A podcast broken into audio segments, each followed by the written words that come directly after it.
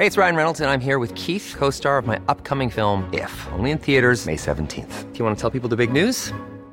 All right, I'll do. Sign up now and you'll get unlimited for $15 a month in six months of Paramount Plus Essential Plan on us. Mintmobile.com slash switch. Upfront payment of $45 equivalent to $15 per month. Unlimited over 40 gigabytes per month. Face lower speeds. Videos at 480p. Active Mint customers by 531.24 get six months of Paramount Plus Essential Plan. Auto renews after six months. Offer ends May 31st, 2024. Separate Paramount Plus registration required. Terms and conditions apply if rated PG.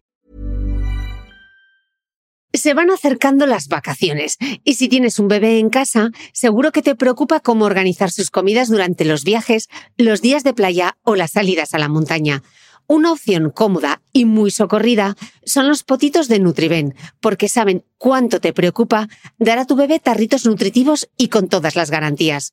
Los potitos se preparan aquí en España con los mejores ingredientes, como frutas, verduras, carnes o pescados, y solo emplean aceite de oliva virgen extra.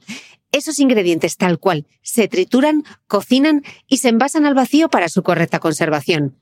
Y ya sabes que igual de importantes son los ingredientes que lleva un alimento como los que no lleva. Los potitos de Nutriben son tarritos que no contienen sal, azúcares añadidos, almidón, colorantes, conservantes, gluten o aceite de palma. Recuerda que los únicos potitos son de Nutriben. Gracias a Nutriben y a su marca Potitos por apoyar los buenos contenidos en este podcast.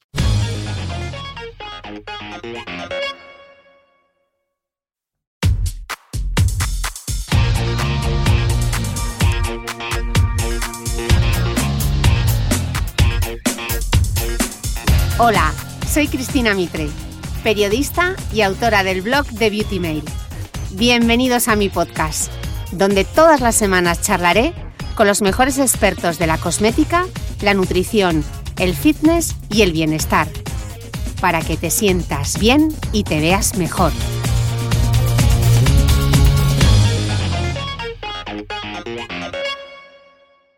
Bueno, Patri, cuando nos vimos en diciembre aquí en Dubái, yo que estaba encantada de poder grabar en Dubái, en, la habitación del hotel, que estabas ahí en plena concentración, ¿quién nos iba a decir, eh? Que nos íbamos a enfrentar meses más tarde a, una, a un virus que ha puesto al mundo patas arriba, ¿no? Sí, totalmente. Eh, la verdad es que ha llegado por sorpresa y, la verdad es que es una situación eh, muy, muy complicada, una, eh, una situación muy difícil en la que hay miles, miles de personas fallecidas, miles de familias afectadas y otros tantos que, que, lo están sufriendo muy de cerca. Y yo creo que es algo que va a marcar el, el, futuro, o al menos nos va a marcar en nuestras vidas. Oye, Patri, tú como deportista de élite, eh, si un confinamiento para cualquier persona es terrible, para alguien que se dedica a la alta competición, ¿cómo estáis haciendo frente a esta a este momento tan crítico, ¿no? Además en un, en un deporte que es de equipo. Sí. Eh, bueno, hay varios planos. Eh, desde el plano competitivo, eh, prácticamente todas las competiciones se han, pospuesto.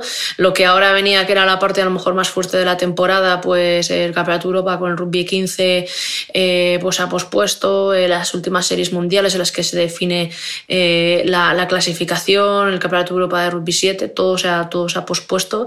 Y lo que no sabe muy bien es, para cuándo, ¿no? Aunque sí que parece que algunas ya están puestas a partir de septiembre pero hay otras en las que no y, y aunque está bastante incertidumbre a nivel del, calendario competitivo, pues la verdad es que no sabes si es un fin de temporada y es tu verano, de repente, tu verano en el sentido en que a lo mejor nos tienen que decir descansar dos semanas ahora porque luego vamos a tener que empezar em, eh, de nuevo. No, no sabemos, hay mucha incertidumbre en este sentido y, y, bueno, la verdad es que sí que está afectando. Y luego a nivel físico, pues un poco comentábamos, ¿no? entrenar en casa, eh, la verdad es que los preparadores físicos de la selección española de rugby están haciendo un grandísimo trabajo adaptando los planes de trabajo para poder hacerlo en casa e incluso adaptando a aquellas que algunas, pues yo tengo mucha suerte, tengo, tengo material deportivo, hay otras que a lo mejor pues están en casa de sus familiares o, un sitio en el que no tienen tanto material y adaptando mucho el entrenamiento, pero seguir entrenándolo y con paciencia, eh, pues como, como todo el resto de, las personas, claro. Y, bueno, ya sabemos que los Juegos Olímpicos de Tokio ya no son en 2020. Para todos esos, para todos esos deportistas que han estado tanto tiempo preparándose, uno, cómo hace frente. O sea, yo me imagino, o sea, que no estás ni al mismo nivel, pero estás preparando una maratón y por lo que sea no puedes correr. Un deportista de élite que consagra su vida para llegar a unos juegos, ¿cómo hace frente a eso, Patri? Bueno, eh, son cosas. Eh, además, que esto es, muy interesante porque yo creo que es una gran parte de gestión emocional y una parte psicológica, ¿no? Eh, son factores que no dependen de ti. Eh, son factores que no dependen de nosotros mismos y nosotros, por suerte o por desgracia, tenemos muchos de estos. ¿no? En la competición en alto nivel, eh, en el arbitraje, en, los contratos, en los patrocinadores. Hay, muchos factores que influyen mucho en tu rendimiento o influyen en el rendimiento de un equipo, pero que no dependen de él o de ella. ¿no? no quiere decir que esa situación sea menos liviana por eso, o sea, más liviana, perdón, por ello. No, no lo es. Pero sí que al menos eh, creo que el deportista de alto nivel está más acostumbrado a lidiar con ese tipo de, factores que, influyen en su rendimiento, en su resultado, eh, pero que no dependen de él. Entonces, lo primero es aceptar, es la aceptación de saber que, eso no depende de ti, que eso ha afectado a tu, a tu calendario y que eso va a afectar a tu vida. Eh, y, lo segundo es, bueno, pues eh, cómo le doy la vuelta a esto, cómo reprogramo, cómo mentalmente me hago a la idea, me mentalizo y tomo una decisión consecuente, ¿no? Hoy justo veía pues, eh, un artículo en el país del capitán de los hispanos que, se iba a retirar con 39 años en estos juegos y que pues, eh, valora quedarse un año más, eh, comentando con algunas compañeras de, de, jugadores internacionales de otros, de otros combinados de otros países que comentábamos, oye, ¿cómo se está viviendo en Nueva Zelanda, en Francia, allí como en México? ¿Cómo se está viviendo este tema? ¿no? Y, y, uno de los temas de los juegos era eso, es que hay muchos deportistas que además se iban a retirar este año. Entonces, eh, postergar un año más eh, esa retirada cuando a veces ya vas un poco forzado eh, también es duro, ¿no? Eh, habrá quien tome la decisión de no seguir o habrá quien tome la decisión de decir, bueno, pues un año más, aún, con todas las consecuencias que tiene y en algunos casos a lo mejor luego no llegan a ser seleccionados, porque claro, un año más en determinadas edades, determinadas circunstancias, pues al final lo importante es el equipo y a lo mejor el rendimiento influye de lo que hay hoy en día a lo que puede haber dentro de de, un año. Y luego además la incertidumbre económica, ¿no, Patri? Porque las becas, ¿qué va a pasar con las becas? Ahora mismo no, ahora mismo no, sabemos eh, en ese sentido. Eh, nosotras eh, no conseguimos la clasificación, que luego lo hablamos a los Juegos de Tokio, aunque sí que estábamos un poco a la espera de ver qué, pasaba con, con Rusia, ya que eh, estaban un poco subeditados con el tema de, la agencia antidopaje, de la WADA, eh, pero en principio no, no, íbamos a ir a, Tokio, entonces no sabemos el tema de las becas dado cómo influye eh, directamente, ¿no?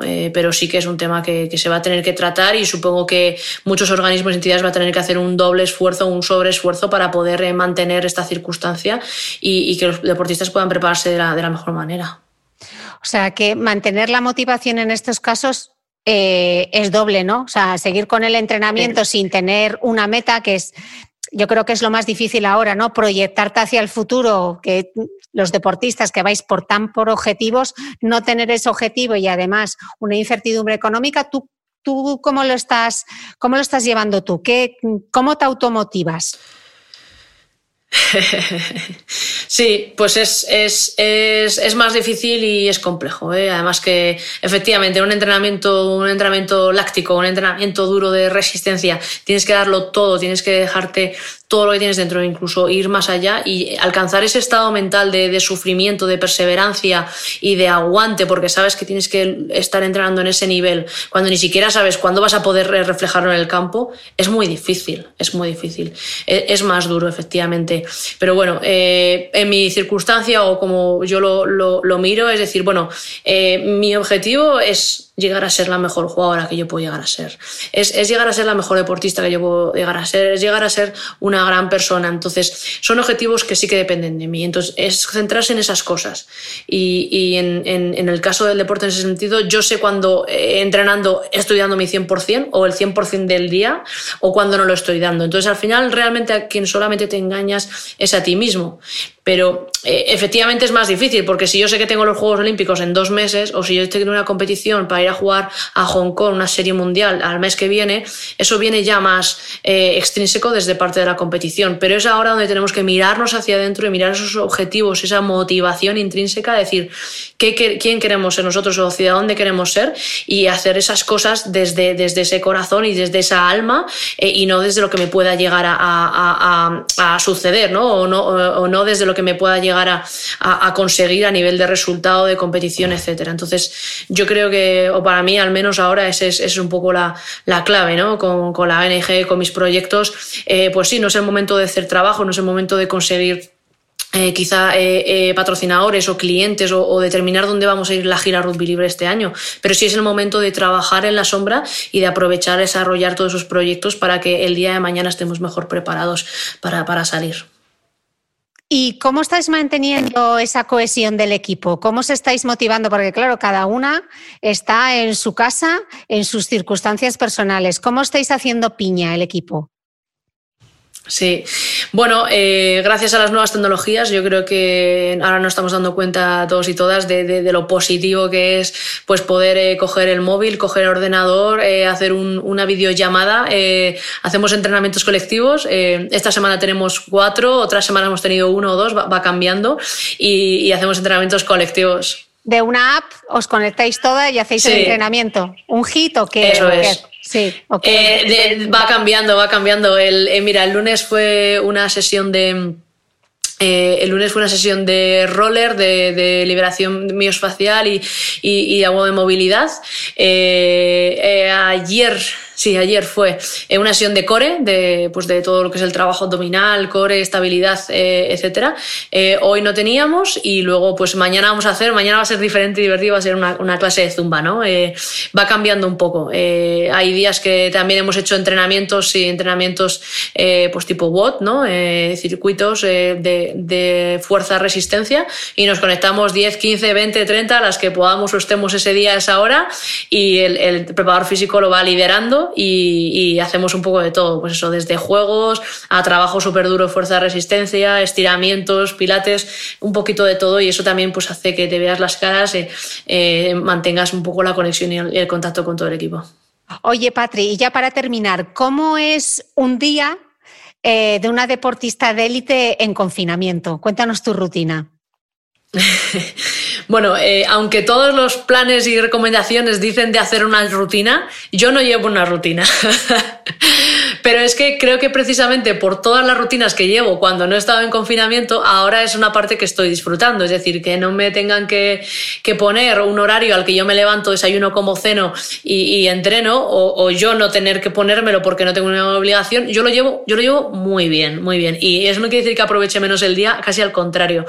Pero sí que me viene bien un poco dejarme fluir y, escucharme, ¿no? Yo creo que es un buen momento para escucharse, para conectar con uno mismo, para decir, oye, ¿qué me apetece ahora? ¿Me apetece entrenar? Pues voy a entrenar ahora. Eh, ¿Me apetece trabajar ahora? Pues venga, voy a trabajar. ¿O me apetece publicar en las redes sociales? Pues es el momento, ¿no? Entonces, equilibrar un poco eso. Entonces, sí que llevo algunos horarios, pues de reuniones, porque al final te, conectas con otra gente, etcétera, pero, pero yo me estoy dejando fluir mucho, eh, lo cual no quita que me pase mis 8 o 9 horas al día con el ordenador, como digo, trabajando pues desde análisis de rugby hasta las videollamadas, el trabajo, los proyectos, la ONG, etcétera, con el equipo de trabajo. Eh, ocho o nueve horas sí que estoy al día con ordenador. Eh, luego, pues una o dos horas entrenando en función de, de lo que tenga que hacer, una sesión o dos. Y, y, eso que te digo, voy alternando. A veces las hago por la, por la tarde-noche, a veces las hago por la mañana primera hora. Y luego, pues sí, dedicar tiempo, pues eso, para, para cocinar, para leer, para, para aprovechar a hacer eh, esas otras cosas que a veces vas con un poco más de ritmo en tu día a día, pues ahora dedicar mi tiempo tranquilamente a, me apetece cocinar, pues voy a cocinar, me apetece leer este libro que hace tres años que lo tengo ahí y que no lo he abierto todavía. Bueno, digo libro porque tengo diez. Y, y, entonces es, me encanta porque es, un, es, un, es bonito, o es el lado positivo ¿eh? de todo lo que estamos sufriendo en este momento, de decir, bueno, pues eh, ahora llega ese momento de, de dedicarse un poquito más a, a uno mismo. Pues Patri, millones de gracias por dedicarme este ratito. Me parecía importante actualizar esta maravillosa entrevista que hemos grabado y ya eh, le doy paso. Gracias. Uno de los planes que tenía para mayo era acudir a la carrera de la mujer de Madrid, gracias a Manzanas Marlene, que de nuevo me había invitado a la prueba como embajadora de la marca para pasar así un buen rato con las mujeres que corren. No contábamos con que una pandemia nos dejaría a todas sin colocarnos el dorsal. De momento. Pero Manzanas Marlene ha querido seguir demostrando una actitud positiva ante los desafíos y apoyar además el trabajo que hacemos desde el podcast de Cristina Mitre. Por eso nos acompañará como mecenas durante el mes de abril, para que cuerpo y mente estén más en forma que nunca. Muchas gracias a mi mecenas Manzanas Marlene, hija de los Alpes, por apoyar la continuidad de este podcast. Bienvenidos todos a un nuevo episodio del podcast y lo digo así con mucha alegría porque estoy en Dubái y esta vez no ha habido que moverse porque mi invitada me había cruzado con ella en el aeropuerto de Barajas que ya iba a Francia y yo volvía, iba a decir a Lisboa, todavía no me quito Lisboa de la cabeza, volví a Dubái y le dije, tenemos que grabar, tenemos que grabar, estoy viviendo en Dubái, sé que vas a Dubái y se ha hecho realidad. Aquí estoy con Patricia García. Patri, bienvenida al podcast. Ella es licenciada en Ciencias de la Actividad Física y del Deporte, es jugadora de rugby de la selección española, deportista de alto nivel, olímpica y miembro del jurado de los premios Princesa de Asturias de los Deportes.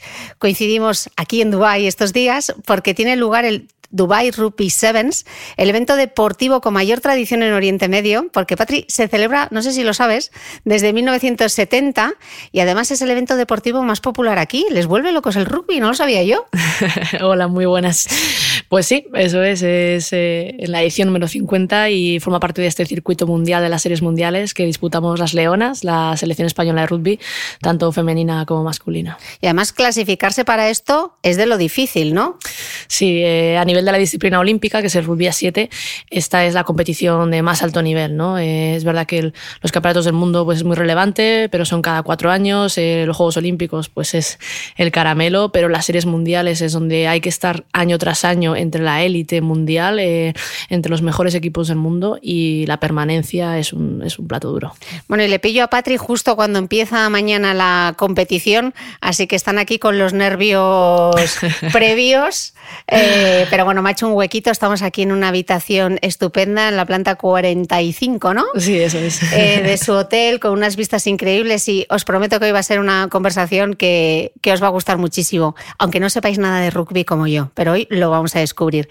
Eh, Patri, el fútbol español perdió una delantera, pero el rugby ganó a una medio de melee apertura.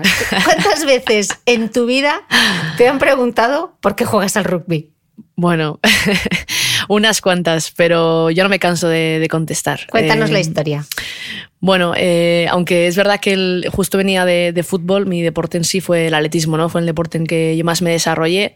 Eh, y luego fue cuando jugaba al, fútbol, conocí a una compañera y amiga, Irene Esquiabón. Eh, entonces Irene mm, acababa, de conocer el rugby en la universidad. En aquella época, pues hace 10 años, sobre todo, se conocía en el ámbito universitario. ella me vio y me dijo, yo creo que el rugby va a ser tu deporte. Entonces se dedicaba a hacerme placajes de los entrenamientos de fútbol para que yo aceptara la petición que ella me hizo de ir a entrenar un día. Y yo, que no conocía nada el rugby, que lo confundía con fútbol americano, eh, pases hacia adelante, cascos, eh, no sé, decía, no, no, no, que no, que me da miedo, que yo no quiero esto, que tal. Bueno, pues a través de placajes ya dije un día, bueno, vale, para ya, porque me vas a hacer daño, voy un día a probar, ya me dejas tranquila y ya está. Y vale, vale, vale pues eh, la lié, la lié porque me enamoré. Fue un flechazo, como digo, a primera vista no sabes nada del deporte, no sabes las técnicas, no sabes las, la táctica, no sabes las reglas ni siquiera, pero ese ambiente social, esa integración, ese poder eh, saltar, correr, caer, levantarte, eh, placar, no sé, hacer de todo en el campo eh, y dentro de un equipo, con tanto sentimiento de equipo y con tanta eh, con tanto énfasis del compañerismo y de estos valores ¿no? de, respeto, eh, bueno, que probablemente hablemos más adelante, eh, pues fue lo que me enamoró y fue lo que conectó quizá con, mi persona y decir, ahí va, aquí me siento muy a gusto. O sea, que realmente solo llevas 11 años jugando al rugby, has sido olímpica con, con este deporte, has sido campeona de Europa en 2010, en 2016 y en 2019, o sea, eso es meteórico. O sea, tú no juegas desde que eras niña, o sea, no sabías ni lo que era. Sí, sí, no, no, no sabía lo que era. Eh, bueno, eh, lo que sí que es verdad es que tengo una muy buena base y por eso digo siempre lo de atletismo, ¿no? Yo en atletismo era, eh, bueno, una deportista más. ¿no? Sí, hacía cross, porque teníamos un muy buen equipo de cross, pero yo dentro del equipo que tenía era, era de las que peor resultados obtenía, pero yo me esforzaba muchísimo, Cris, o sea, era una apasionada, yo entrenaba todas las semanas, me cuidaba muchísimo con 10, 12, 13, 14 años, hacía dietas para, para, para cuidarme a nivel deportivo, o sea, dieta deportiva. Eh, iba a entrenar tres veces por semana a la competición, mi madre siempre apoyándome y llevándome a, correr el cross a la otra punta de Madrid. Pero, pero bueno, como digo, los resultados en el atletismo no, nunca fueron buenos, pero me enseñó muchísimas cosas. Entonces, cuando llegas a otra disciplina, tienes una base deportiva que, que, que al final pues, se transfiere. ¿no? Hay unas eh, capacidades, habilidades y, y, una parte de entrenamiento que, que, se ha entrenado bien gracias a los entrenadores que, tuve en esa época. Y luego, pues al final es entender más la lógica del, del juego del rugby y, desarrollar la técnica, que aunque hayan sido en 10 años, está seguro que he entrenado muchísimo muchísimo, muchísimo, porque la locura me dio muy fuerte. Eh, vamos, me, me, enamoré del rugby, me puse a entrenar mañana y tarde, noche, partidos, ver, entrenar, entrenar. Me fui a Francia, Nueva Zelanda, bueno, eh, volqué toda mi vida. Profesional, o sea, te dedicaste eh, a ser jugadora de rugby profesional, te lo tomaste como, sí. como una carrera y paralela sí. a, a lo que ya hacías, ¿no? Porque sí. esto te pilló en la universidad también, tú estás en la universidad. Claro, eso es. Fue la universidad y, y como, como, me encantó, yo solo quería ser mejor jugadora. Eh, entonces, eh, pues decidí cogerme un Erasmus para continuar mis estudios, pero irme a Francia, que es uno de los países donde la cultura del rugby es, vamos, es, es, es, mucho mayor, ¿no? El desarrollo que tienen ahí a nivel de rugby, pues unos cuantos años por encima eh, de España, porque es uno de esos deportes eh, tradicionales y, y, culturales. Y entonces allí, pues aprender eh, de la gente que mejor entrenaba. Yo me acuerdo que siempre cuento la anécdota, estudiaba, pues eso, INEF, y en Erasmus ahí lo que hacía era saltarme las clases y me iba a primero de rugby, porque allí había rugby en la universidad. Me iba primero de rugby, luego me iba a segundo de rugby, me iba a tercero de rugby y luego ya por la tarde me iba a entrenar con el club, ¿no? Entonces, mañana y tarde yo hacía rugby con la universidad, estudiaba rugby y luego iba a entrenar rugby, ¿no? Entonces, era una loca de, de, de eso. Oye, Patri, y estás diciendo que cuando tú eras pequeña, lo importante que fue que tu madre te llevase a los partidos, te acompañase. ¿En tu casa había cultura deportiva o de dónde te viene a ti? ¿Siempre te gustó el deporte o te ayudaron tus padres? ¿Fue algo en el colegio? Eh, no, no, hay mucha cultura deportiva en mi casa realmente. Bueno, sí que les gusta pues, los caballos, la naturaleza. Eh, mis padres son más en ese sentido, pero ellos nunca han practicado un deporte como, como tal. ¿no? Eh, sin embargo, sí que sabían o habían entendido que era importante para la educación de sus hijos, mi hermano y, y, mía, pues el hecho de que estudiáramos música, el hecho de que hiciéramos deporte y yo creo que por eso me, me apuntaron. Y luego lo que pasé, claro, me, me encantó e hice de todo.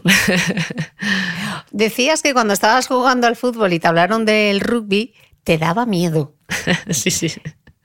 Miedo a lo desconocido. Miedo a lo Pero desconocido. te daba miedo física, te daba miedo el tema del placaje, te parecía un deporte como agresivo, eh, lesivo. Eh, más siendo mujer, que igual tenemos, que estamos tan poco acostumbradas, quizá, o por lo menos mi generación, a los deportes de contacto.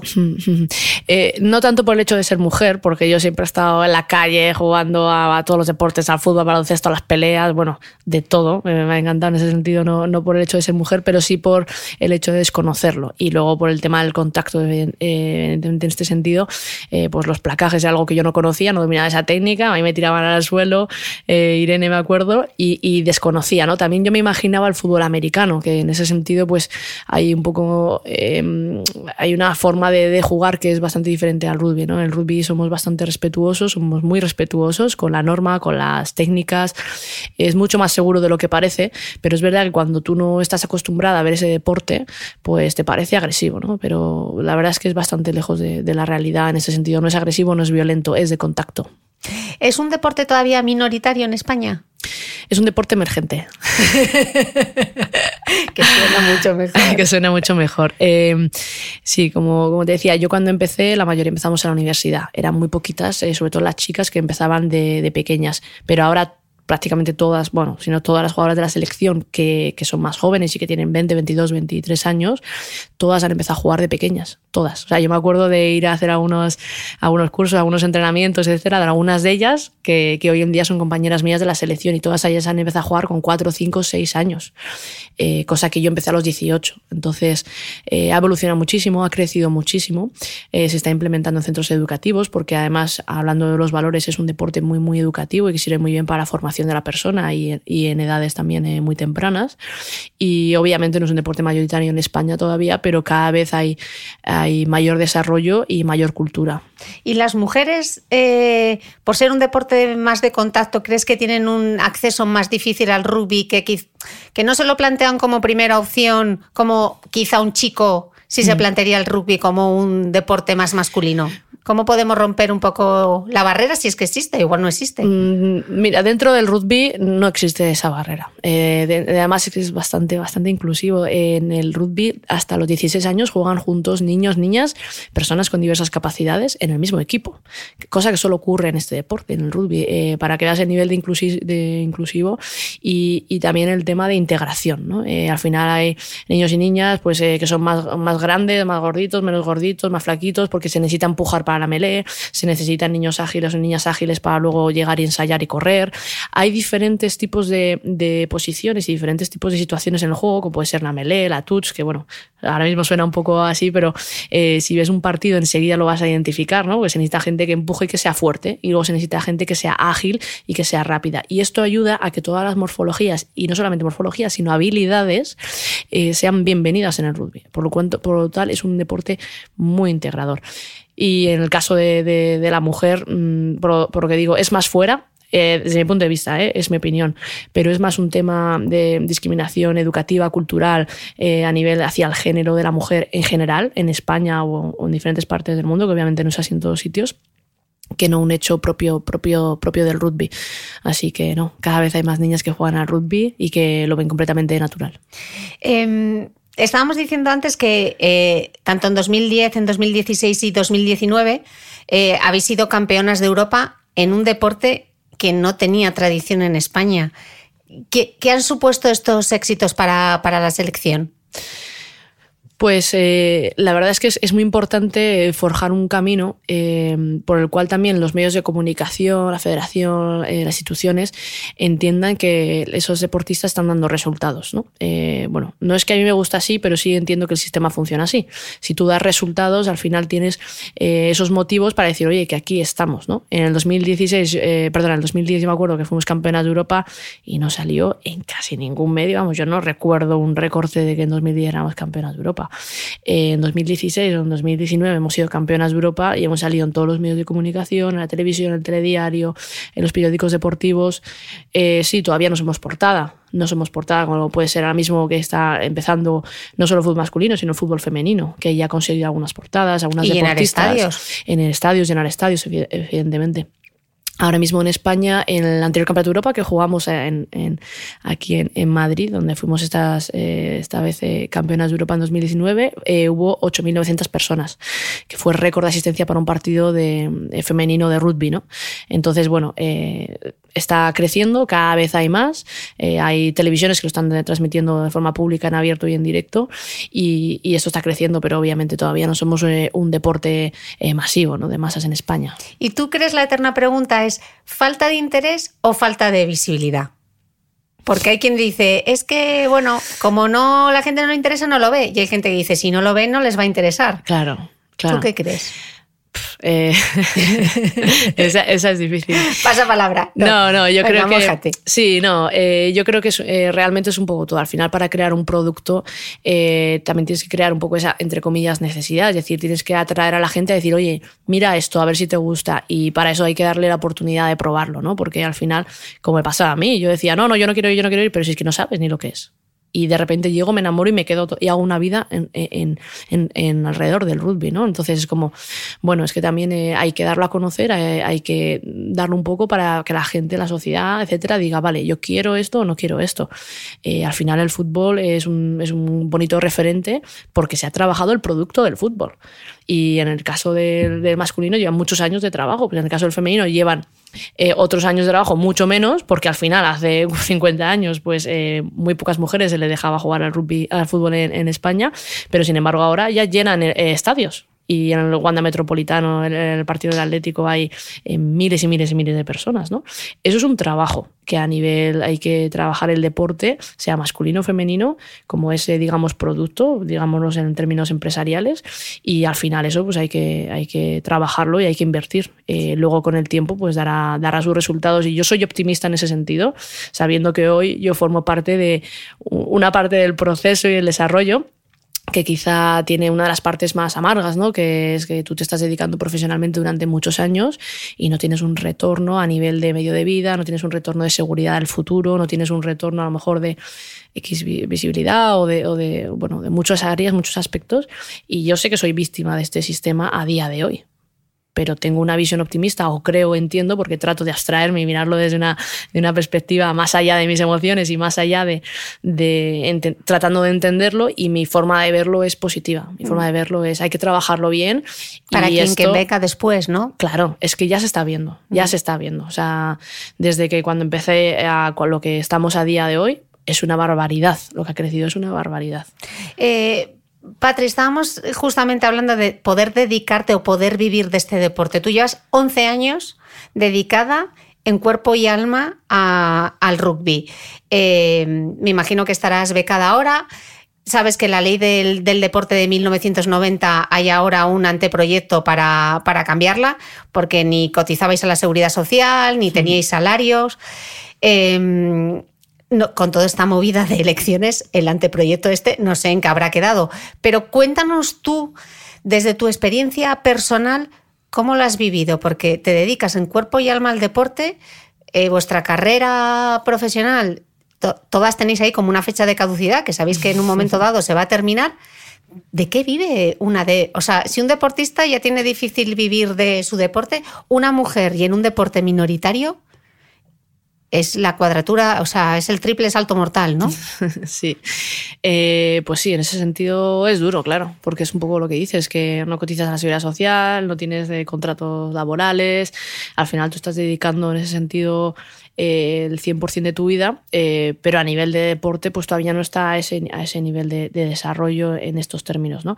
Eh, nosotros lo que es dentro de la Federación Española de Rugby sí que tenemos contratos pues hace durante los años anteriores, gracias también a las becas ADO, por estar también en opción de ir a los Juegos Olímpicos y ahora que pues por desgracia no nos hemos clasificado a, los Juegos de, Tokio 2020, es la federación la que, va, la que va a empujar y va a correr con esos contratos. Entonces sí que vamos a tener esos contratos pero mm, dentro de lo que es el mundo laboral es bastante, eh, bueno, em, no precario. precario, no sé, no sé si precario sí o primitivos, al final es, es un inicio de, eh, en este sentido. Entonces sí que somos profesionales, pero no tiene unas condiciones laborales como dentro para un futuro, pues para tener un paro, para tener esa seguridad social cotizada, etcétera, ¿no? Entonces es muy bueno porque las niñas que llegan ahora con 20, 22 años tienen un contrato laboral, o sea, un contrato con la federación y pueden dedicarse 100% al rugby, aparte de sus estudios y demás que pueden hacer a distancia, etcétera, pero sí que se pueden dedicar a un deporte que, que yo cuando empecé era una utopía. O sea, dedicarte profesionalmente al rugby en España,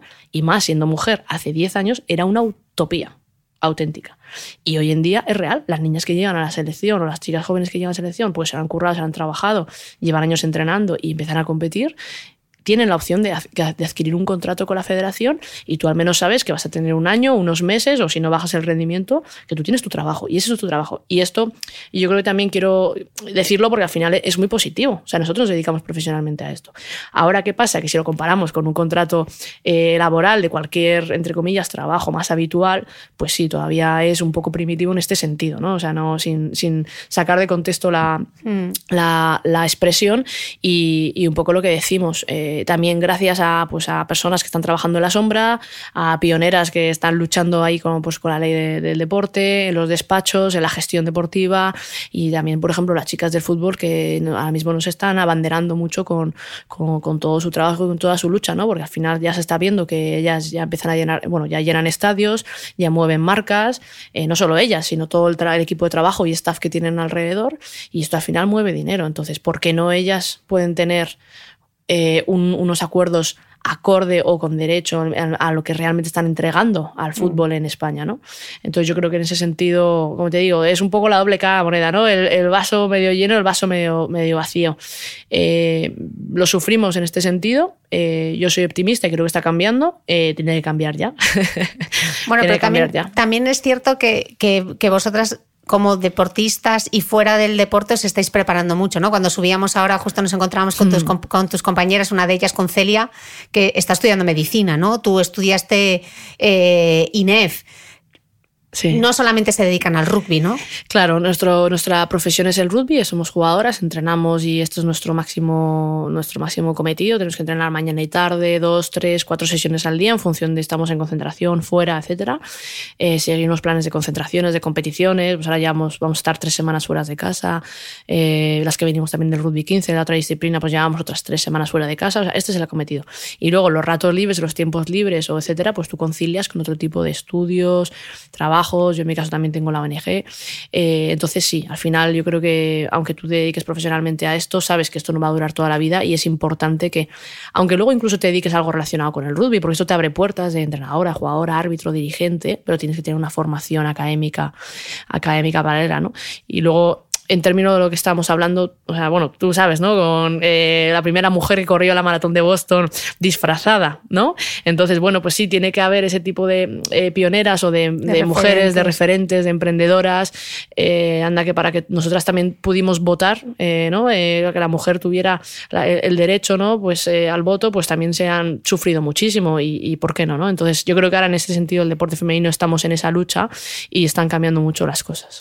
Decía la escritora Almudena Grandes en, mi documental de Mujeres que Corren que eh, el mayor problema de las mujeres en España es que siempre se sienten pioneras porque sus éxitos no llegan a consolidarse. ¿Cómo es de importante para las chicas que existan referentes? Fundamental, fundamental. Yo creo que mm, es muy importante tener eh, referentes, tanto masculinos como femeninos, pero eso es que también tengas femeninos. Eh, bueno, eh, yo eso fue uno de los grandes motivos por los cuales empecé a trabajar todo lo que es la comunicación. Fuiste la primer, de las primeras jugadoras de rugby, si no la primera en tener página web, ¿no? Sí. En el mundo. En el mundo, sí, sí. entendí que el Internet, o sea, Internet nos daba una ventana gratuita, abierta para todas estas personas o deportes eh, minoritarios emergentes eh, y que a partir de ahí pudiéramos crecer y compartir nuestro, nuestro deporte. En mi caso, yo trabajé con diferentes fases. La primera fase pues, fue crearme una marca personal. O sea, al final decir, bueno, si yo soy una jugadora más de rugby, al final no, no eh, pero tengo que crear un nombre. Muy buena. Bueno, no te, quites mérito. cuando, cuando empecé a trabajar en esto, también sin más, llevaba muy pocos años entrenando, pero yo entendí que eso era una oportunidad. Entonces empecé a trabajar mucho las redes sociales, eh, empecé a contestar a todos los medios de comunicación, a hacer entrevistas, a compartirlo por esta vía, a crear la página web. Entonces a, difundir y a comunicar, entender eso como una oportunidad y una ventana. A, a raíz de ahí yo ya creé como mi marca personal, por así decirlo, como deportista y a partir de ahí yo ya llevo unos años trabajando en lo que es el mensaje, es decir, el por qué, ¿no? Los valores, esta educación, construir mejores personas, que es a mí algo que me apasiona y a través de lo cual yo estoy volcando ahora mi, energía y mis esfuerzos más allá de lo que es la, competición.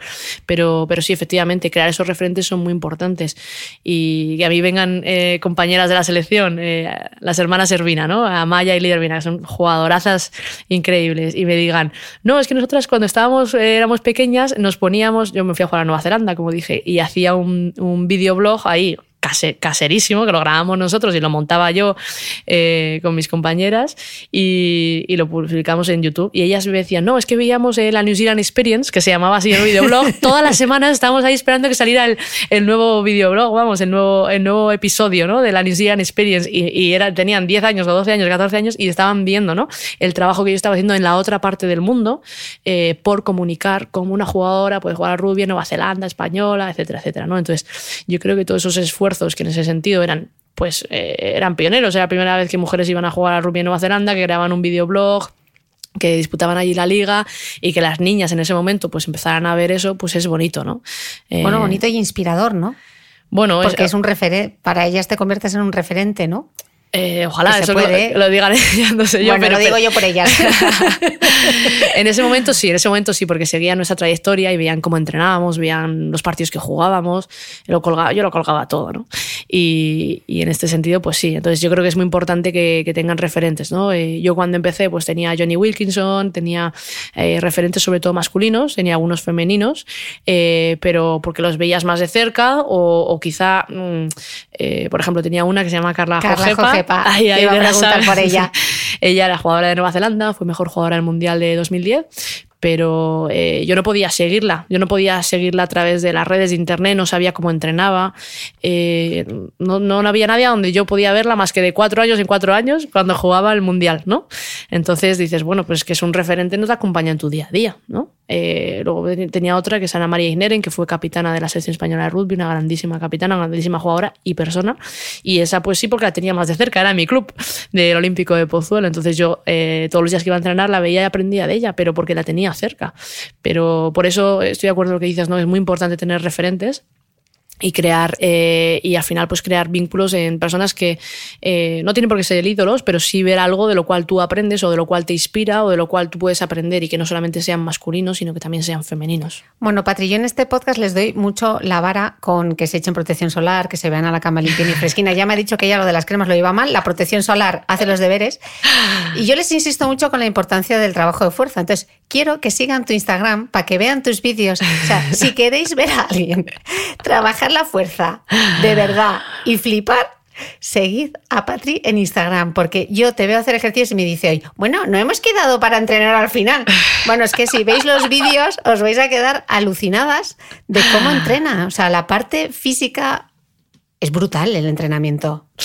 Bueno, eh, tenemos unos preparadores físicos que nos, que nos mandan bonitos planes, eh, pero sí, es una parte fundamental del entrenamiento de, de rugby. Al final hay que estar fuerte, eh, hay que estar ágil, hay que estar rápido, hay que estar veloz, hay que estar resistente, pero una de las cosas también es el Es entrenamiento que es de muy completo, ¿no? Porque, claro, necesitas la- el explosivo para salir corriendo, pero a la vez necesitas la fuerza del empuje, ¿no? Entonces es un entrenamiento eh, Sí. como de fuerzas muy contradictorias, ¿no? Sí, sí. explosivo y a la vez intenso. Sí, sí, sí. Y resistente, Y y resistente. Entonces, efectivamente, no solamente veloz, sino también resistente a la velocidad. Es decir, no solamente que hagas un sprint y seas el más rápido, la más rápida, o, o que tengas unos muy buenos baremos, es que seas capaz de hacerte 5 sprints o 10 sprints en todo el partido y mantengas un poco tu velocidad. Porque si luego te entra la pájara o, o- Tienes el latato que el te sale por las por arriba, claro. Entonces tienes que entrenar eh, muchos contenidos de entrenamiento diferente, ¿no? Y en el caso de la fuerza también. Eh, no es tanto el desarrollar en ese sentido la fuerza máxima únicamente en plan, pues ser capaz de levantar muchísimo peso una vez o dos veces. No, eso es más en alterofilia. Pero sin embargo sí que es un componente importante para luego eso transferirlo pues en, velocidad, en aceleración, en los contactos, ¿no? A nivel también de protección, eh, eh, prevención de lesiones. Entonces sí, es, es muy completo.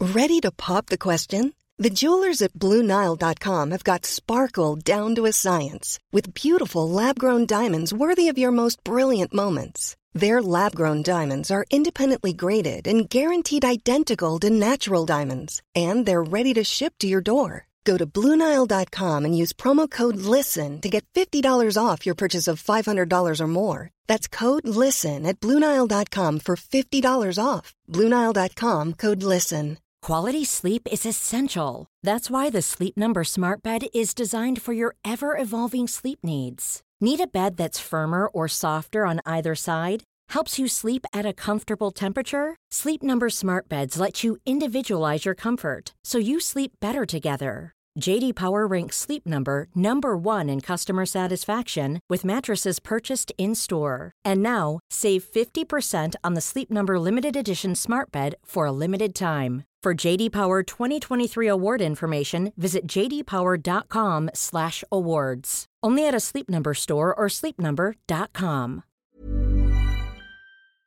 ¿Sabías que los bebés son capaces de autorregularse y comer lo que necesitan? Hasta el primer año, la leche ha de ser su alimento principal, bien sea lactancia materna o artificial, y poco a poco podrán ir probando diferentes texturas y alimentos. Ahora, con buena temperatura, a todos nos gusta salir más de casa, y en verano pasamos mucho tiempo fuera, en la playa, la montaña o recorriendo el mundo. Si tienes un bebé que ya ha empezado con la alimentación complementaria, para esos momentos puedes contar con los diferentes tarritos que ofrece Potitos. Hay recetas para bebés desde 4 y 6 meses y solo llevan ingredientes como frutas, verduras, carnes o pescados que se trituran y se envasan tal cual. Los potitos de Nutriben son tarritos seguros, fáciles de conservar y transportar, ya que no necesitan refrigeración, tan solo mantenerse en un lugar fresco. Se calientan en microondas o al baño María, sin conservantes ni azúcares añadidos. Gracias a Nutriben y a su marca por ser nuestro mecenas del mes.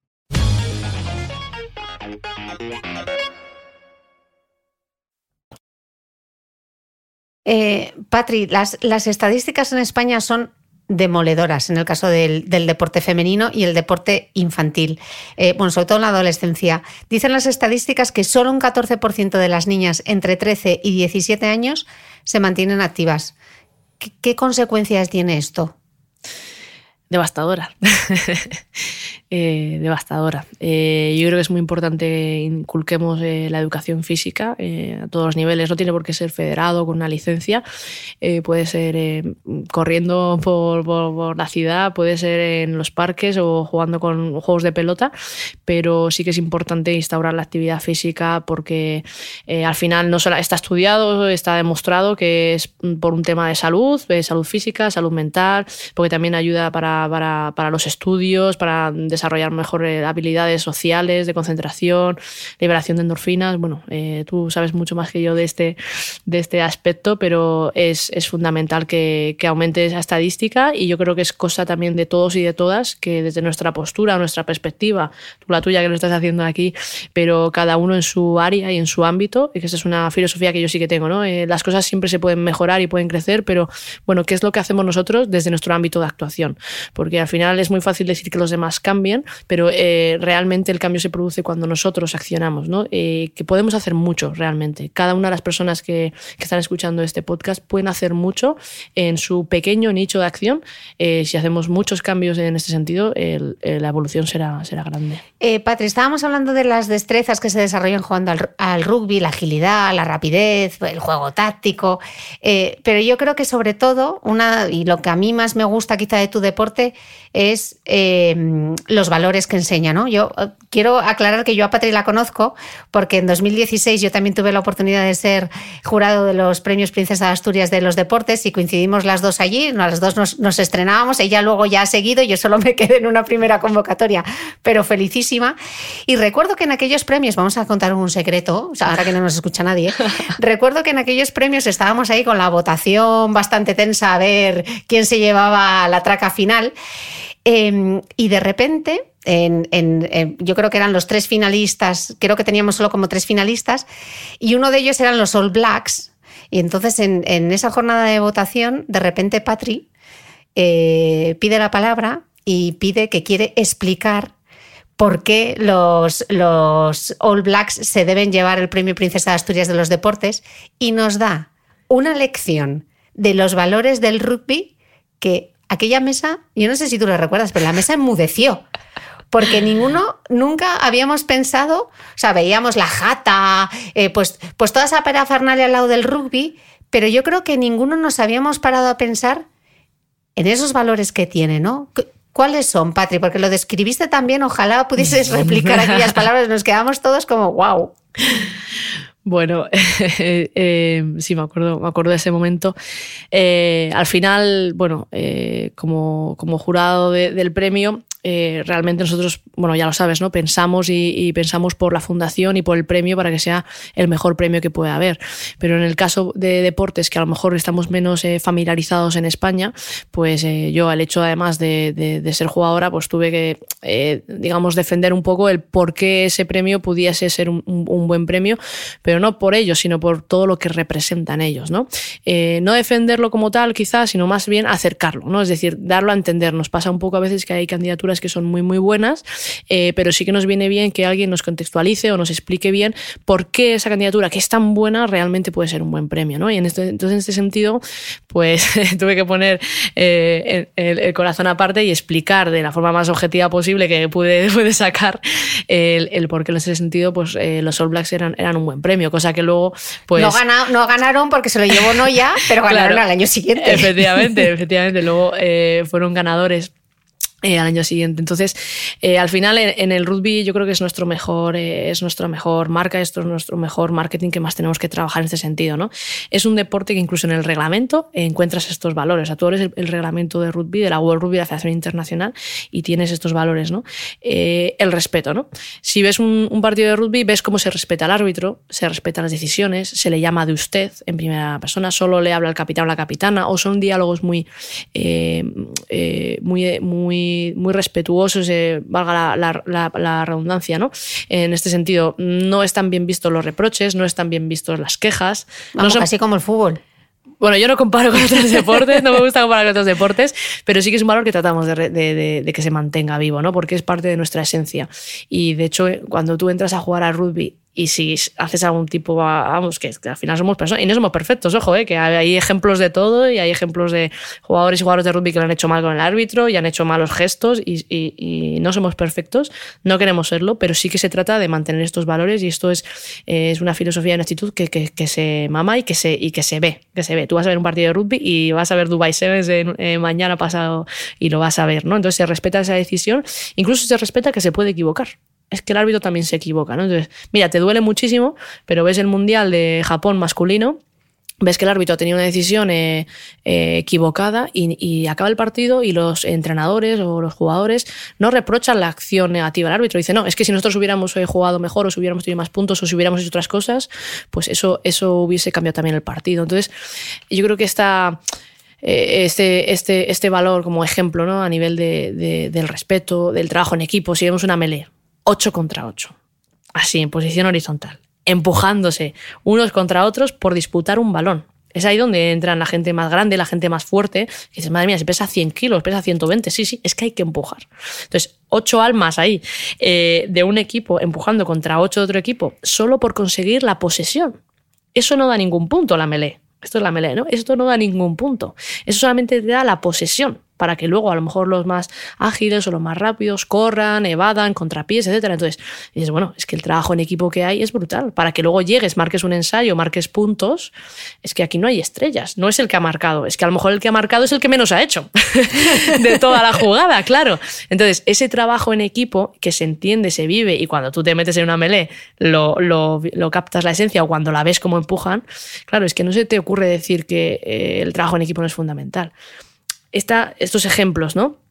Como el, trabajo en equipo, como el respeto y, por último a mí me gusta también destacar mucho la, superación, ¿no? Que además, eh, eh, pues metafóricamente, como hay placajes, cada vez que te placan te tienes que levantar y a veces te tienes que dejar ayudar a, que te levanten, ¿no? Entonces esta metáfora para la vida también es muy bonita, que es un poco eh, esta esencia de los valores y, lo que a mí me apasiona, que es llevarlos más allá del campo. Al final esto si se queda dentro de un campo de rugby es muy bonito y está muy bien, pero lo que es más bonito aún o lo que al menos es, sirve para la sociedad y sirve para nuestro mundo actual es que esto se transfiera fuera del campo, ¿no? Es decir, que ese respeto eh, vaya más allá de, las puertas del terreno de, juego, que ese trabajo en equipo se entienda a nivel social, que todos formamos parte de un colectivo, de una sociedad que trabaja en pro y por unos bienes en común, que todas las personas tengamos unas habilidades o unas capacidades u otras, tenemos algo que aportar al colectivo en esta sociedad, que nos respetemos unos a otros.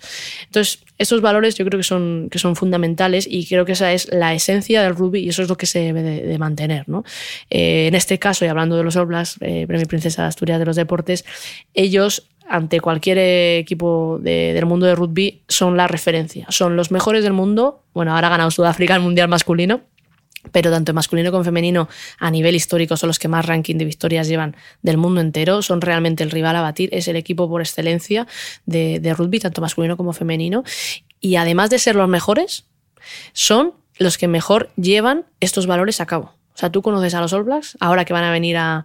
Además, primicia, la acaban de lanzar hace unas horas en Madrid, en el Wanda Metropolitano, se va a jugar los All Black Classics, que es un partido, son los All Blacks eh, veteranos que se acaban de retirar, muchos han jugado al Mundial, contra la selección española de rugby masculino. Los Leones van a jugar en el Wanda Metropolitano en mayo primicia. Todos para allá. Todos para allá. Pues ese partido que en la vida en, España había un partido con, con, de este calibre, ¿no? O de esta, de esta intención, aunque sí que ha habido con los All Blacks, pero bueno, hace muchísimos años, pues ahí se va a poder ver. Entonces, ellos reflejan realmente esa esencia del rugby. Ya no son que son los mejores o de los mejores del mundo, sino que además eh, eh, ves un partido de ellos y todo el respeto, eh, todo ese compañerismo, cómo limpian el vestuario ellos, cómo cargan ellos con sus propias maletas. Y fíjate que tendrán staff, pero ellos cargan con sus propias maletas, limpian el vestuario.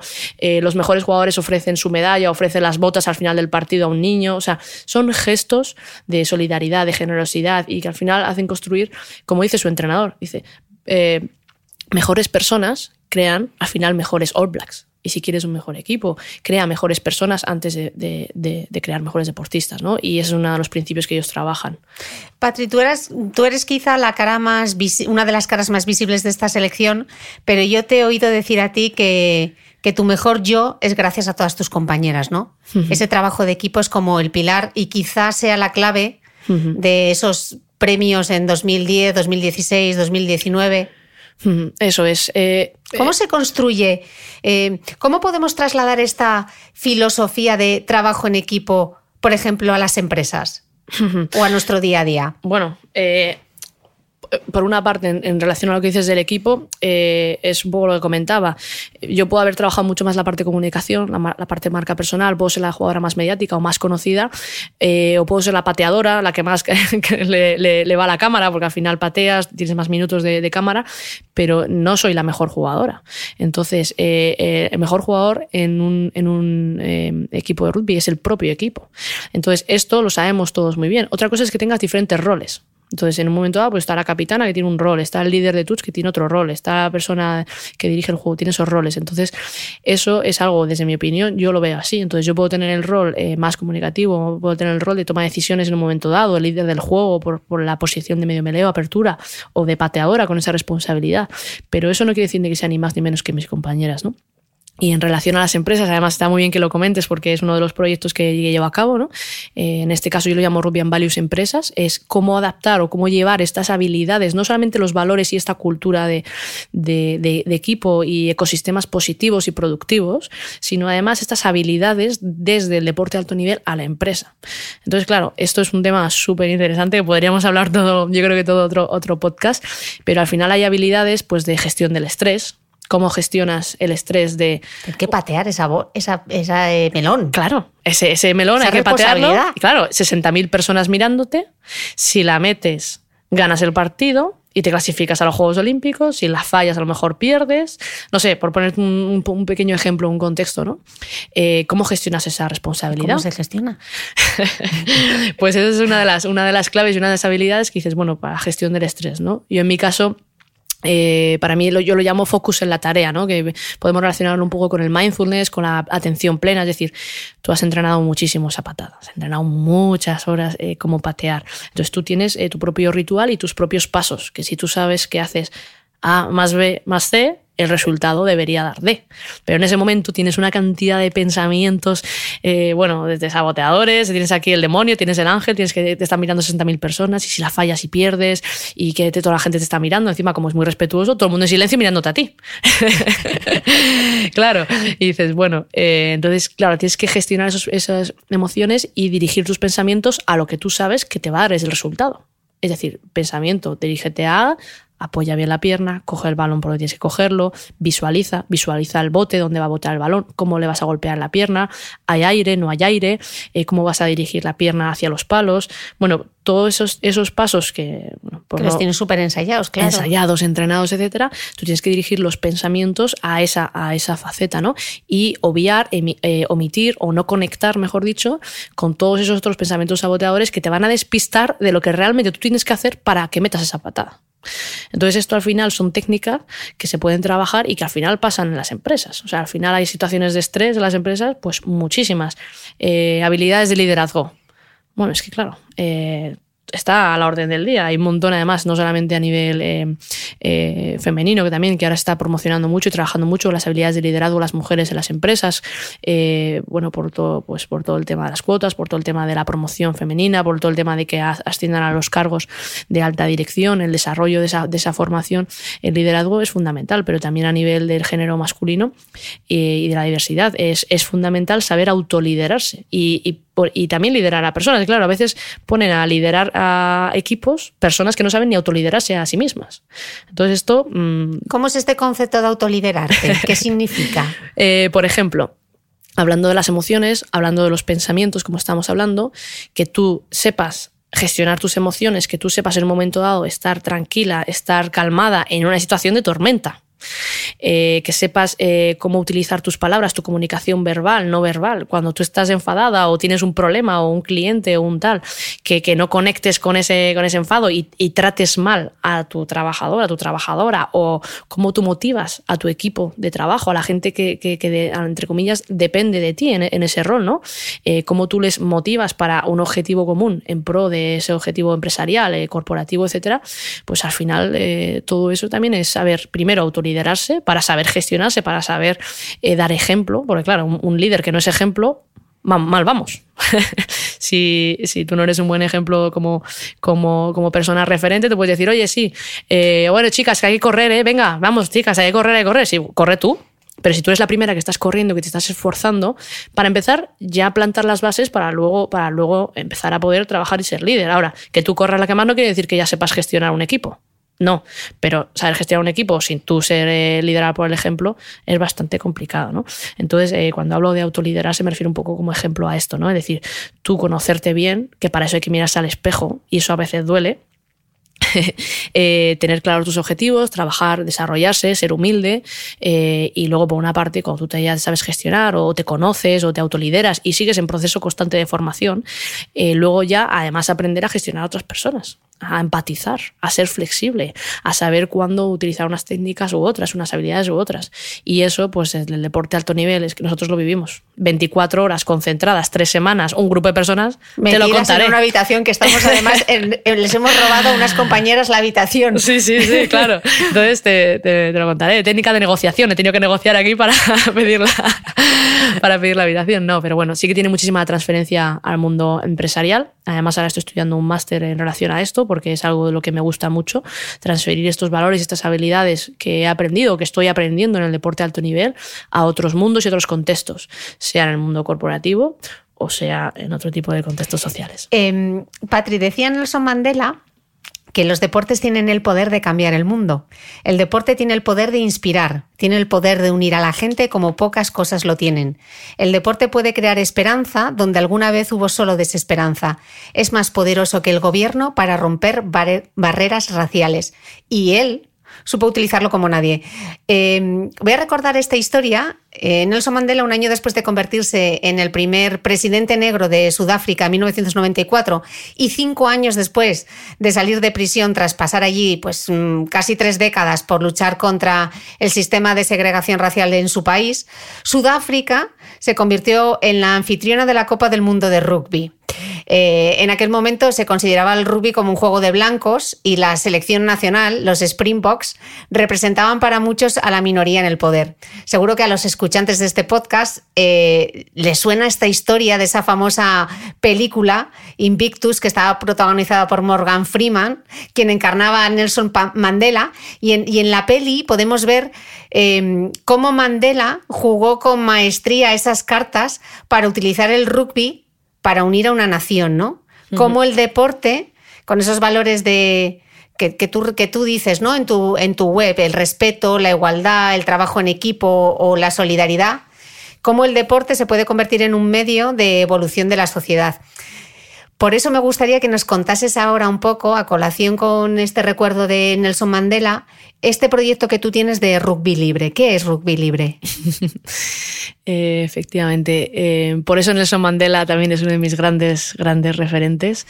Eh, él me inspiró, me inspira mucho para, para digamos, trasladar o cómo transferir, digamos, estos valores que estábamos hablando en el mundo del rugby a la vida y sobre todo a contextos sociales en riesgo exclusión social o excluidos socialmente, ¿no? Entonces, Rugby Libre es este proyecto que trata de llevar esta educación en valores a través de los, perdona, esta educación en valores a través del rugby, es decir, el rugby es la herramienta, no es el fin, eh, a este tipo de contextos. Eh, contextos eh, de colectivos vulnerables, contextos en exclusión social, excluidos socialmente, como puede ser cárceles, prisiones, centros de menores, bueno, pues, barrios vulnerables, por ejemplo, pues en las favelas en Río de Janeiro. Cuando acabé de jugar los Juegos Olímpicos, me quedé unos días más y programamos una actividad con los jóvenes de las favelas y bajaron 40 50 jóvenes de las favelas a jugar al rugby en la playa de Ipanema. ¿no? Entonces, al final, esa esa eh, interconexión ¿no? Eh, que existe en todos los diferentes digamos estratos o contextos sociales eh, pues se puede llevar estos, estos valores indistintamente a la empresa o, a un joven de, que, vive en la favela ¿no? o a una persona como puede ser Guillermo en la prisión de Valparaíso en Chile como este año hemos estado en, la gira de, de, Rugby Libre Chile ¿no?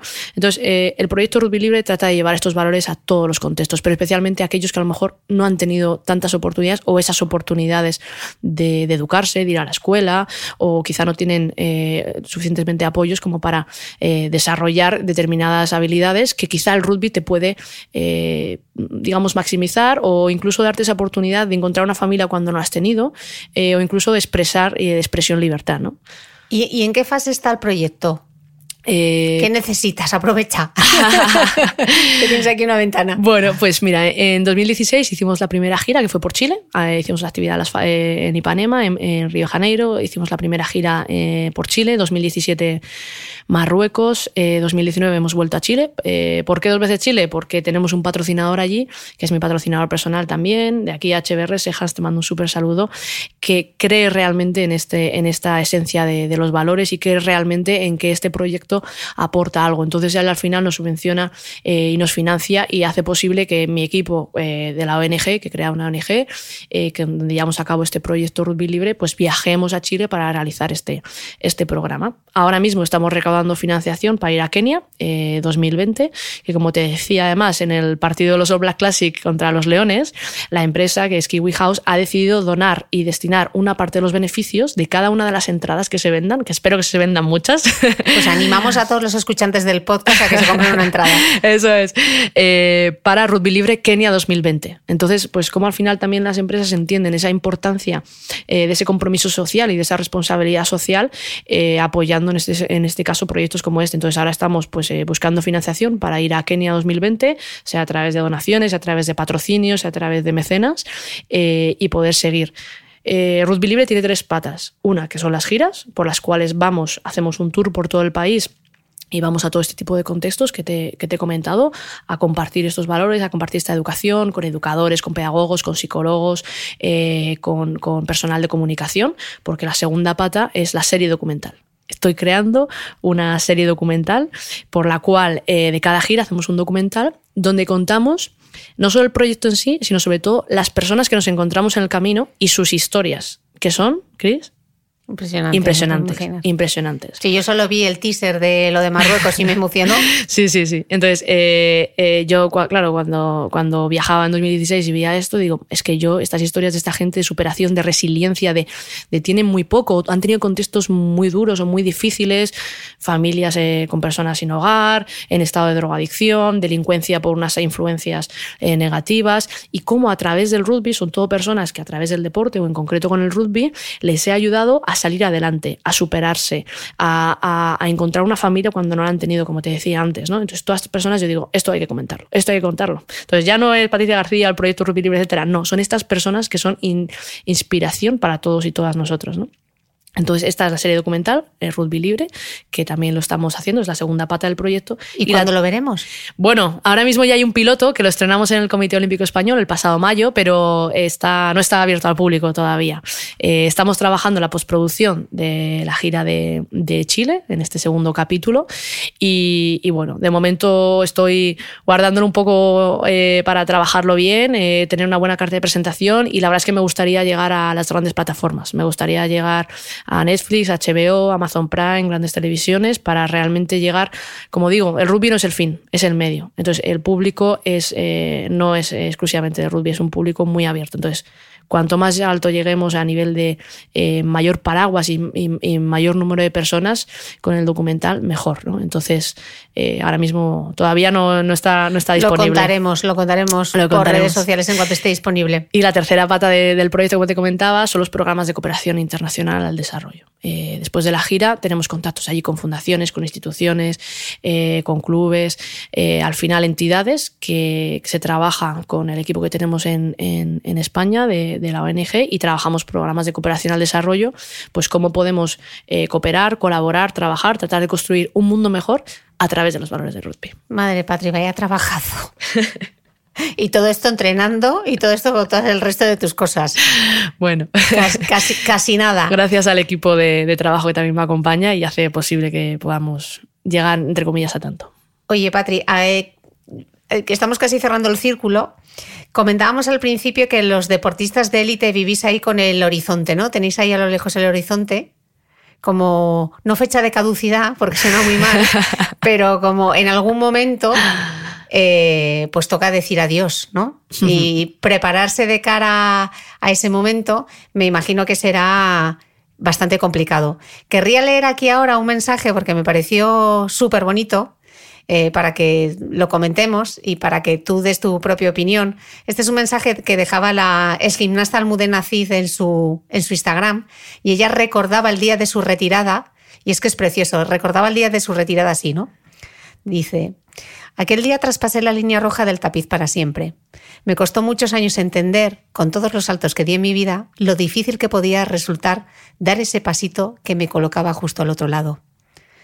Me preocupé muy mucho de encontrar el momento que estuviera a la altura de la dedicación, el esfuerzo y el compromiso que le había puesto a mi profesión durante 21 años.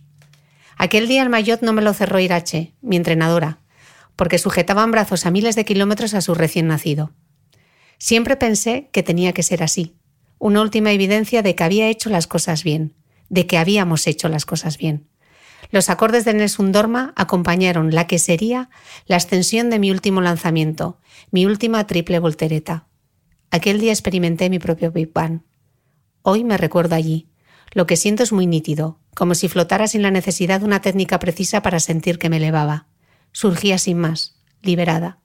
De pequeña, cuando me bañaba, solía abrir el grifo del agua fría para, cuando estuviera tiritando, activar el grifo de agua caliente y sentir el placer, el alivio, el gusto y ese mereció la pena. Y así manejo mi vida ahora, con la idea de que no sé si volveré a experimentar una explosión igual a la, del origen del todo, pero sí tengo la certeza de estar reuniendo esas partículas que a modo de residuos son valiosas para mí. Mi mano vuelve a estar nuevamente en el grifo de agua fría, a la espera de poder permitirme, en algún momento, girar el grifo de la caliente.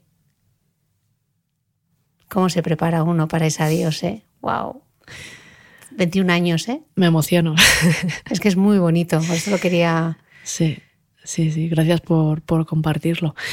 Eh, bueno, además que yo estoy un poco en ese, en ese momento. Estoy en, estás en la traca final. Estoy en la etapa final. De, mm, eh, quizá por edad pudiera seguir eh, tratando de aguantar unos años más. acabo de cumplir 30 hace nada, el día 2 de diciembre pero, pero sí que llevo 10 años en el alto nivel. Eh, yo creo que, bueno, eh, me he llevado mi cuerpo, mi mente y, mi vida al límite para intentar ser lo mejor, la mejor jugadora que yo podía llegar a ser y aportarlo al, rugby español, al deporte español. Y bueno, pues ahora siento que, esa etapa está acabando y cada vez lo siento más así por dentro. Entonces, eh, pues no sé si me queda un año o dos, pero me queda bastante poquito si, si me respetan las lesiones, si el staff y el equipo quiere decidir seguir no contando conmigo. Sí que antes decías, bueno, un partido más, ¿no? Y ahora cada vez piense un partido menos. Entonces, bueno, yo personalmente estoy trabajando también con, con una coach, con Vino Bettercourt, que está ayudándome para, para trabajar un poco ese duelo, ¿no? Eh, ese, es que es un duelo, ¿no? Es que es un duelo, hay que pasar ese duelo. De hecho, estamos eh, un poco trabajándolo porque al final yo tengo pues, muchos mensajes interiores al respecto de esto. Eh, al final ha sido mi vida, o sea, yo, bueno, y, en el caso de Almudena, Almudena Cid, pues aún más porque ellas empiezan mucho más pequeñitas, ¿no? pero claro, es que ha sido un entregar 100% y si hablaras con, con mi familia, te dirían, bueno, es que casi no hemos visto a Patricia todos esos años porque lo que ha liderado su vida ha sido el rugby y ha sido allá donde podía ir a ser, eh, crecer, a mejor jugadora, mejor deportista. Y, entonces es un, momento muy difícil. Yo lo estoy trabajando desde el punto de vista psicológico, desde el punto de vista mental, como, digo. También, bueno, pues eh, compañeras, equipo, pues ya lo voy mandando un poco esos, esos mensajes y tratando de de aportar en estos últimos meses eh, todo lo que pueda al equipo, que yo creo que es desde mi punto de vista lo que más pudiese hacer, ¿no? Es decir, es, bueno, pues enseñar a las chicas nuevas todos mis pequeños truquitos de experiencia, de, experimentada, ¿no? Eh, de decir, bueno, pues esto así, esto así, ¿no? Que son cosas que no, al final son trucos que te lo da la experiencia, son gestiones de situaciones, eso, de, estrés, de partido, de toma de decisiones, y a, esas chicas que vienen detrás en mis posiciones, pues intentar compartirle todos mis conocimientos eh, para que ellas sean mejores, para que ellas sean mejores que, que, yo como deportista o, o, que lleven a este equipo pues más alto aún, si puede ser. Esperemos. ¿Y, cómo te ves en el futuro, Patri? ¿Dónde te ves? Pues tengo un problema, o no sé si es un problema, pero es que eh, me gustan muchas cosas. soy, soy, una apasionada, eh, me gustan muchas cosas, entonces me gusta desde, me veo desde siendo entrenadora, por ejemplo, en el alto nivel, eh, deportista, eh, después de deportista siendo entrenadora. Me veo también en la gestión deportiva porque creo que, aunque no los despachos sea lo que más me guste, si es un 100% hablando, pero sí creo que ahí se pueden cambiar muchas cosas y creo que hace falta. Eh, entonces ahí también pues, podría poner mi, granito. Y luego una de las cosas que, que, más me llenan ahora mismo pues, son los proyectos sociales, es decir, cómo a través de esta pasión del rugby se pueden llevar todos estos valores, todas estas habilidades a intentar construir un mundo mejor. Y esto es lo que a mí más me conmueve a día de hoy. Entonces, pues no sé si un poquito de todo, como ahora, o, me centraré en algo, pero bueno, estoy, como digo, en ese proceso, con ese coaching. Eh, introspección, buscando algunos momentos, algunas horas para eh, eh, reflexionar internamente y, y, a ver hacia dónde me lleva o dirijo esta, esta nueva etapa. Pues a donde tú quieras. ¿Qué quieres que te diga? O sea, si empezaste a jugar al rugby hace 12 años y has conseguido lo más grande en el deporte femenino español, en el rugby, pues te colocarás donde tú quieras, o al menos lo vas a intentar. O sea, es que no tengo ningún tipo de duda. Eso seguro, e intentar y trabajar. O sea, para mí ha sido todo trabajo, trabajo, trabajo. Y también, por supuesto, pues eh, el apoyo y la ayuda de muchas personas que no salen en la foto, que no se ven, que son pequeños gestos, que son pequeñas oportunidades, pero que al final te, te ayudan a situarte. Pero como digo, siempre donde quieras estar, al final es trabajo, trabajo, trabajo, sea mediáticamente, sea a nivel selección, sea a nivel rendimiento, sea a nivel no sé, yo creo que al final todo se trabaja y se busca y hay factores, porque al final eso te dirige la atención a los factores que dependen de ti, ¿no? Hablando un poco de, antes también de la gestión del estrés, son factores que dependen de ti. ¿Qué depende de ti? Esto, pues yo me concentro en eso. Hay factores que no dependen de ti y a veces eso, eso también influye y muchísimo hablando de colectivos vulnerables o en contextos al final, eh, yo de haber nacido en Madrid o de haber nacido en Río de Janeiro, pues hubiera tenido un contexto que no hubiera dependido de mí y que me hubiera influenciado muchísimo. Eh, pero esos factores al final poco puedes hacer. Lo que sí que está de tu mano es ahí donde hay que concentrar y por eso digo que, que bueno, sea lo que sea, lo trabajaré muchísimo. Oye, Patri, para despedir, yo quiero a Patri en cuatro actos. Entonces, el primer acto es que me recomiendes un libro. Bueno, pues hay uno que he leído hace poquito, que además acaba de salir, eh, que se llama Amor o Poder, que es de Brisa Fenoy, que es una cantante compositora, que la verdad es que sigo mucho porque me inspira mucho su trabajo. Eh, ¿Y alguien a quien seguir, el segundo acto? Pues Rubén Duque, diría. Eh, Rubén Duque eh, fue mi primer coach eh, y la verdad es que gracias a él y con él con su acompañamiento fue un punto de inflexión dentro de lo que es no solo mi carrera deportiva, sino mi carrera de la vida. ¿no? sí, yo creo que es una persona que yo siempre tengo de referente y alguien a quien, aunque a distancia, porque ahora mismo está en México viviendo, sigo. ¿Y tu mayor referente? Nelson Mandela. La biografía es buenísima, dejaré luego el link porque a mí me encantó. Y para despedir, Patri, una canción que te da power. Eh, voy a decir Children of the Sun de Native Young.